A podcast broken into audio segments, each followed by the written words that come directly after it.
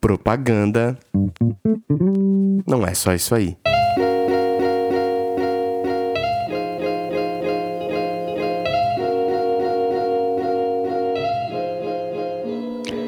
E aí, podcast? Eu sou o Lucas Schuch, entendendo por que a propaganda não é só isso aí. Se você quiser colaborar com esse trabalho, você pode contribuir com 5, 10 ou 15 reais lá no PicPay todo mês. Ou, se você não puder ajudar todo mês, também tem um Pix do projeto.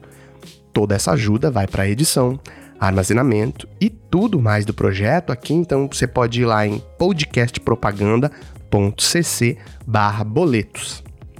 O link está na descrição do episódio aí, é só você abrir o seu tocador de podcasts e clicar Lá tem todas as informações mais importantes para você que quer ajudar. Eu já te agradeço demais por aqui e vamos para a pauta. Ninguém quer ver publicidade. Eu sei. Se você está chegando agora nessa indústria, isso pode ser uma coisa bem ruim de se ouvir. E se você está trabalhando com publicidade há um tempo, talvez isso não seja nenhuma novidade. Mas fato é que a gente não entra cheio de tempo na internet, na TV e pensa, pô, deixa eu ver o que a marca de macarrão que eu compro lançou hoje. Ou a marca do meu carro tá falando por aí. A gente é impactado, mas raramente tem intencionalidade em ver publicidade. A não ser que você tenha sido impactado antes por outra coisa, e aí, bom, eu fui atrás daquela campanha porque eu achei um absurdo, ou porque tinha uma promoção e um sorteio, daí eu fui atrás do que a marca estava falando. Mas, via de regra, não há interesse orgânico e espontâneo por comportamentos de marca. E já que o mundo é assim, a publicidade precisa mesmo dar uma pá de voltas para tentar encontrar esse Eldorado aí que é ser digna de segundos de atenção da vida corrida de todo mundo. E a pauta de hoje é sobre os artifícios que a gente lança a mão para ter a atenção das pessoas e como fazendo isso a gente pode acabar afastando elas. Eu vou te explicar. Vem aqui.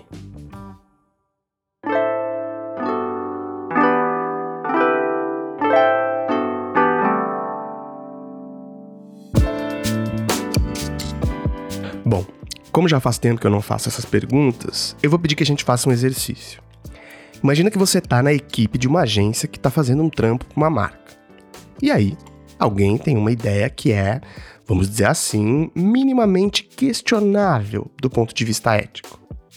Você se levanta, você diz: "E eu não vou participar disso então". Qual é a sua postura?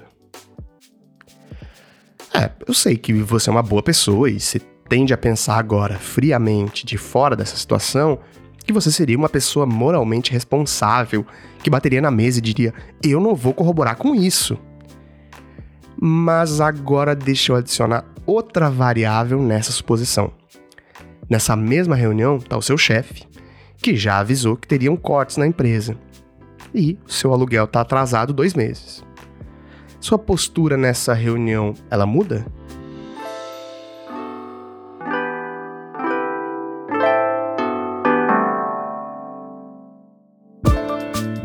Vamos tentar outro exemplo. Cai na sua mesa um trabalho de cigarro. Você faz? Como você sabe, fazer propaganda de indústria tabagista é crime pela legislação nacional, né? E aí? Você se levanta e diz: Isso é crime? Eu, sinceramente, espero que sim. Mas há pouquíssimos anos atrás foi ao ar uma campanha que era patrocinada por uma famosa fabricante de cigarros, e isso foi uma campanha não sinalizada cheia de influenciadores. Agora, e se a campanha for de bebida alcoólica? Ou brinquedos para crianças? Essas pautas são bem complexas porque a gente foi da ética para moral em segundos. Fazer campanha de bebida alcoólica é legalmente permitido, desde que se cumpram um monte de especificidades, como usar um elenco de pessoas que aparentem ter mais de 25 anos, os avisos legais ao longo do filme e depois dele, fazer campanha de brinquedos para crianças que ainda não tem defesa para publicidade é proibido, mas você pode falar com os pais dessas crianças. Novamente, desde que siga um monte de padrões éticos. O problema é que, como você bem sabe, isso é delicado porque, sinceramente, você acha que isso tá na pauta de quem tá lá criando todo dia dentro da agência? E precisamos pensar pautas responsáveis e não infringir as leis? Eu, sinceramente, acho que são bem poucas as que se preocupam com isso. E você sabe quando a gente começa a ter ainda mais problemas como esse? Depois que a gente inventou o termo branded content. Calma, eu não vou defender voltar como era antes disso, regredir, não, nada disso. Mas, quando tudo no mundo começa a se desterritorializar, a publicidade também começa. E aí, tudo vira publicidade no mundo. Porque pós-definição de branded content, tudo que é produto cultural passa a virar possibilidade de anúncio. Olha só. Alô Ambev, dobra a produção aí que a gente bebe. Eu mandei saudade, ela mandou vida que segue, então segue sua vidona.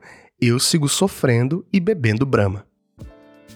Talvez você não seja um grande adepto do sertanejo universitário, mas essa música, patrocinada pela cervejaria, foi a segunda música mais ouvida no país em novembro do ano passado.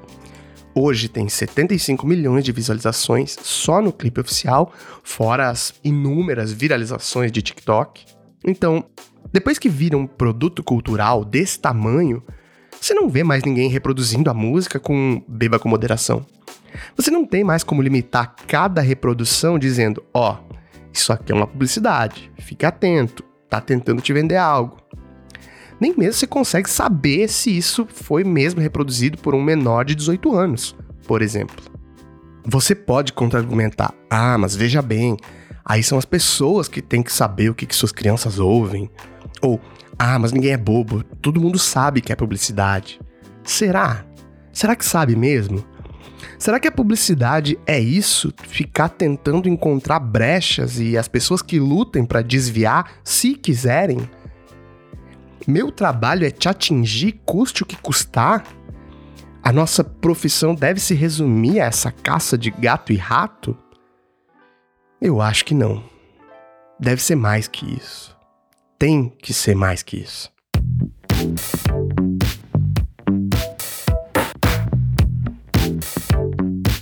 Bom, a gente tem um problema duplo. Primeiro que, se você não sabe, a gente tem um órgão na publicidade, chamado CONAR, que regulamenta o que pode ou não ser colocado no mundo pela publicidade. E o primeiro problema é que tem as empresas e profissionais que não se preocupam com isso.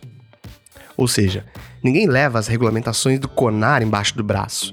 São poucos profissionais que sabem o que é o CONAR, quanto mais as suas regras o que já é um gigante problema, sim. Mas segundo, e eu acho esse tão preocupante quanto, a gente tem as pessoas que levam tão a sério o que pode e o que não pode fazer, mas usam isso para saber onde achar brechas, entende? A publicidade se esforça para encontrar caminhos que, mesmo que não sejam éticos, só não vai dar BO judicial. A gente chegou ao ponto de criar departamentos jurídicos nas empresas, não para eles nos dizerem até onde pode ou não ir, mas sim para encontrar brechas para ir até onde não se pode sem dar merda. Pensando nisso, eu só consigo pensar o quão natural é que as pessoas fiquem sempre mesmo com o um pé atrás com a publicidade. Eu vou tentar exemplificar para você, cara publicitário, publicitária, que não viveu os anos 90 e 2000, eu vou te contar uma coisa que era bem comum acontecer. Imagina lá o mundo sem internet. A maioria do mundo publicitário girava em torno do que ia para a TV. Então, não era raro você ver campanhas, digamos, de conceito ético duvidoso indo para o ar na sexta-feira. Sabe por quê? Porque daí o Conar só ia julgar aquela ação na segunda. E até lá, o estrago já estava feito. Ou seja, isso já tinha rodado o final de semana inteiro e se saísse do ar, já tinha atingido seu propósito, que era entregar aquela mensagem para o maior número de pessoas. Daí, tudo bem se saísse do ar. Agora, imagina isso no contexto digital. O que de fato adianta se um órgão tira uma campanha do ar? Como a gente faz para reter algo que se torna viral, por exemplo? Para a gente sair dessa imaterialidade aqui, eu vou citar alguns exemplos que andaram nessa linha tênue da legalidade e que eu considero muito antiéticas e que deturpam o que era para ser publicidade. Em 2017, uma matéria publicada originalmente pelo Exame deflagrou que uma campanha de cigarros estava acontecendo com influenciadores no país. Eram simples fotos de influenciadores fumando, sem qualquer indicação de uma marca, mas sempre usando a mesma hashtag. Ou seja, incentivando o consumo puramente. E isso infringia duas legislações: a nacional, que proíbe propaganda de cigarro, e a da própria profissão de publicidade não sinalizada. Vamos com outros exemplos. Na Copa do Mundo, só as marcas patrocinadoras oficiais do evento podem usar o termo Copa do Mundo, porque essa marca pagou pelo direito do uso desses termos, não é? Para dar uma driblada nisso, me perdoem o trocadilho, várias marcas achavam, vamos dizer assim, pequenas malandragens para poder usar o termo Copa. Como, por exemplo, gravar o filme na copa da casa, na cozinha. E poder daí usar a palavra Copa no mesmo período do evento. Mas isso não acontece só agora, não, no mundo digital, em que essas coisas se espalham como algo criativo e super descolê. Era bem comum que sambas enredo, isso, sambas enredo, fossem patrocinados por marcas. Só que, por conta da transmissão na TV e uma pá de outros regulamentos do próprio evento, você não pode ficar colocando marcas patrocinadoras ali, repetindo várias e várias vezes como é um samba enredo, nem adereçar os carros com a própria marca. Então, não raro, você via meio, vamos dizer assim, referências subjetivas às marcas. Um exemplo clássico disso, em 2005, o samba da Grande Rio foi patrocinado pela Nestlé. E como não podia usar essas marcas, no samba enredo, várias vezes tinham menções, entre grandes aspas aqui, criativas, às marcas da Nestlé, como por exemplo no verso Imenso Brasil da mistura, culinária que fascina. Moça, o teu doce é saboroso, preparado bem no clima. Se alimentar para o corpo é fundamental. Lá em nosso ninho tem sabor especial. Fazendo uma clara referência às marcas Leite Moça e Leite Ninho, esse foi o jeito de patrocinar o enredo aparecer na TV, mas sem pagar. Outro que eu considero bem questionável e que foi muito premiada pelo mundo afora, uma ação de Burger King colocou no horário nobre da TV americana um filme que falava: Ok, Google, o que é um Whopper? Quando isso era dito na TV, acionava o Google Assistente de voz de meio país, perguntando para o Google o que é um Whopper. E aí, as buscas de Whopper subiram muito. Eu sei que isso parece super criativo. Eu sei que a gente, enquanto consumidor, talvez até ache brincalhona essas ações. Mas isso dialoga com um mundo mais transparente que a gente quer que cuida da privacidade dos dados dos consumidores e que inclusive os próprios consumidores cobram das marcas. Vê, você pode se encontrar argumentar: "Ah, mas se não for assim, fica muito chato criar". Será? De novo, é chato para quem? Mesmo que à primeira vista pareça algo criativo você andar nessa linha tênue do que é permitido legalmente, e isso parecer algo a ser premiável, pelo menos daqui onde eu enxergo, achar uma brecha legal não deveria ser algo premiável, e sim questionável. Porque se não for assim, eu acho que a gente sai perdendo muito. Quer ver? A pesquisadora e professora Laura Votrich, que eu já citei várias vezes aqui nesse podcast, descreveu o que ela chamou de práticas de contestação da publicidade que nada mais são que consumidores e consumidoras se organizando para dizer não, marcas. Vocês não podem fazer isso, isso é errado. Veja, andar nessa linha tênue aí da legalidade, isso não vai fazer só aumentar esse receio das pessoas com o que é ou não publicidade? a popularização de frases como e deve ser publicidade ou e vai querer me vender algo. Em várias situações do cotidiano, ela não é nova, mas não é um indício que a gente está errando. No imaginário popular, publicidade virou algo a se desconfiar, porque a gente está tentando camuflar ela em todos os lugares da sociedade. Por favor, 40% dos usuários de internet ao redor do mundo afirmam usar adblock em algum momento do dia. Gente, 40%. Isso é um indício muito problemático para essa profissão. E aqui vem a pergunta mais importante. As pessoas estão usando adblock e, portanto, precisamos criar essa estratégia para vender de forma camuflada? Ou o contrário, a gente está usando estratégias para se camuflar e, portanto, as pessoas estão usando mais adblock? Sinceramente, eu não tenho essa resposta. Mas alguém vai precisar romper esse ciclo. Senão, daqui a pouco ninguém mais vai ver publicidade. Todo mundo vai estar, tá, inclusive, pagando para ter uma experiência sem anúncio. E a gente vai viver de branded content e product placement? Para mim, daqui onde eu vejo, essa conta não fecha.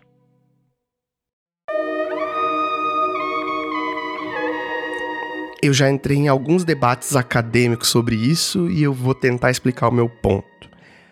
Existe hoje uma das grandes perspectivas de pesquisa que debatem a literacia publicitária, ou seja, esforços para ajudar pessoas a formarem olhar crítico para a publicidade, indo nas escolas, ensinando às crianças os artifícios da publicidade, para que no futuro essas pessoas não caiam nesse tipo de armadilha tractana que a publicidade tenta criar ou mesmo saibam ler os seus símbolos. Eu sou contra essa perspectiva? Jamais. Isso é de fato um ponto muito importante.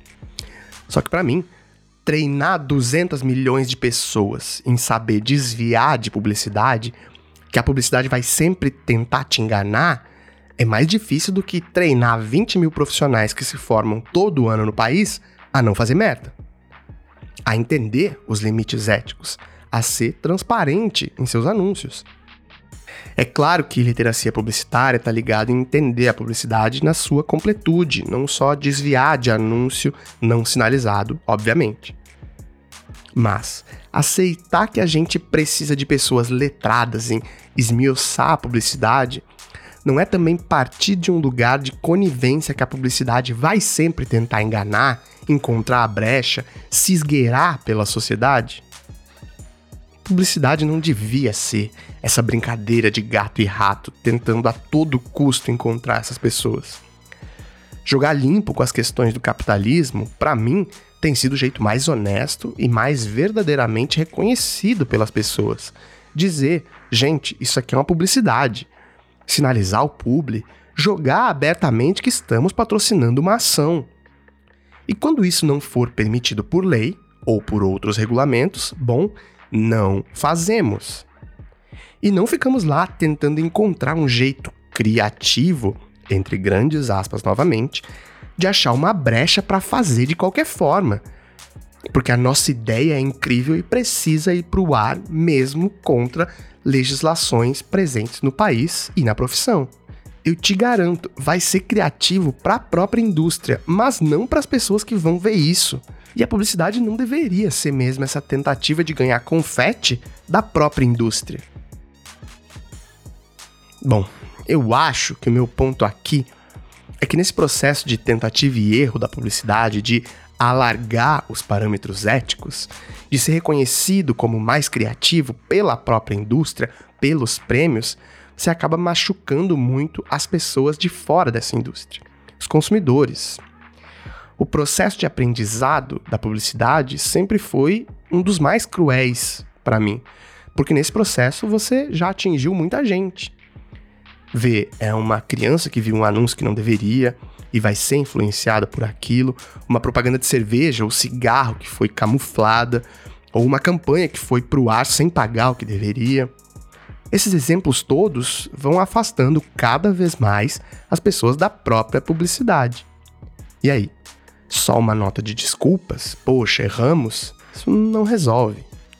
De novo, o processo de aprendizado da publicidade, ele machuca as pessoas para depois pedir desculpas.